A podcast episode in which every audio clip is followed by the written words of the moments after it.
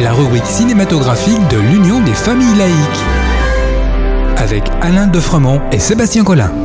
Bonjour, vous êtes bien à l'écoute de l'Aikido avec Sébastien, la chronique cinématographique de l'UFAL. Bonjour Alain, tu nous parles aujourd'hui des géants du cinéma. Ils vieillissent, comme nous tous, il paraît. Eh oui. Bonjour Sébastien, bonjour à tous. Eh oui, on vieillit tous, mais plus ou moins bien. Il en est de même pour les réalisateurs. C'est avec le cœur serré que je suis allé voir le dernier Clint Eastwood, Cry Macho.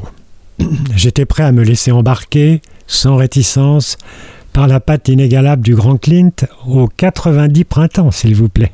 Mais après quelques minutes, je rendis les armes. Non. Rien ne fonctionnait dans cet opus qui, je l'espère, ne sera pas son dernier. Une mise en scène paresseuse, un scénario plat, des dialogues pauvres. Mais bon, allez, c'est Clint, on le pardonne. Après Clint Eastwood, quid de Ridley Scott? Ah, ce monument de cinéma, 85 ans, sera, lui, à moitié pardonné. À moitié car il faut très vite oublier House of Gucci, gros film boursouflé, interminable, sans envergure. Certes, de gros moyens sont affichés, trop sans doute. Certes, l'histoire était potentiellement intéressante. Certes, on avait envie de voir Lady Gaga face à Adam Driver, que personnellement je trouve laid et sans charme, mais rien ne fonctionne. Et même Al Pacino est grotesque. En revanche, il y a quelques mois, sorti différé cause Covid, il nous avait gratifié d'un formidable dernier duel, film moyenâgeux auquel il donnait une résonance contemporaine sur le viol et les circonstances qui l'entourent.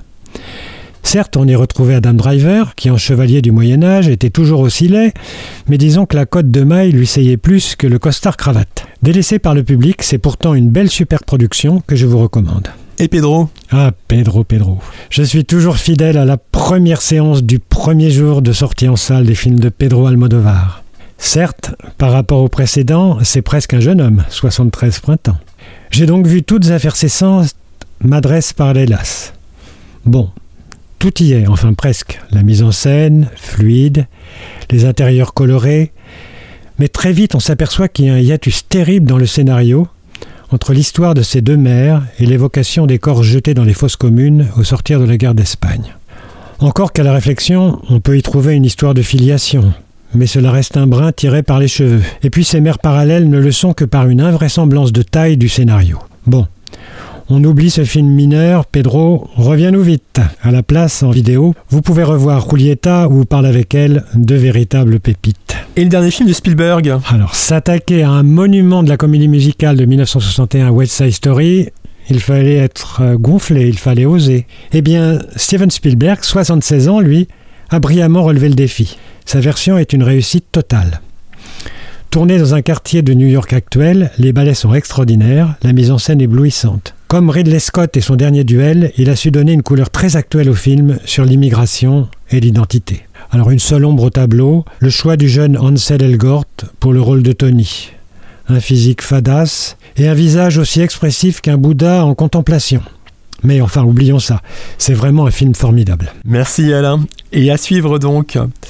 En attendant de nous retrouver, n'oubliez pas notre émission de balado diffusion sur laicidad.ufal.org ainsi que notre site internet ufal.org.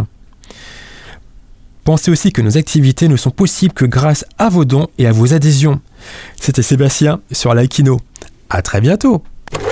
C'était Laïkino, la rubrique cinématographique de l'Union des familles laïques. Retrouvez toutes nos rubriques Laïkino et l'ensemble de nos baladodiffusions sur lufal.org.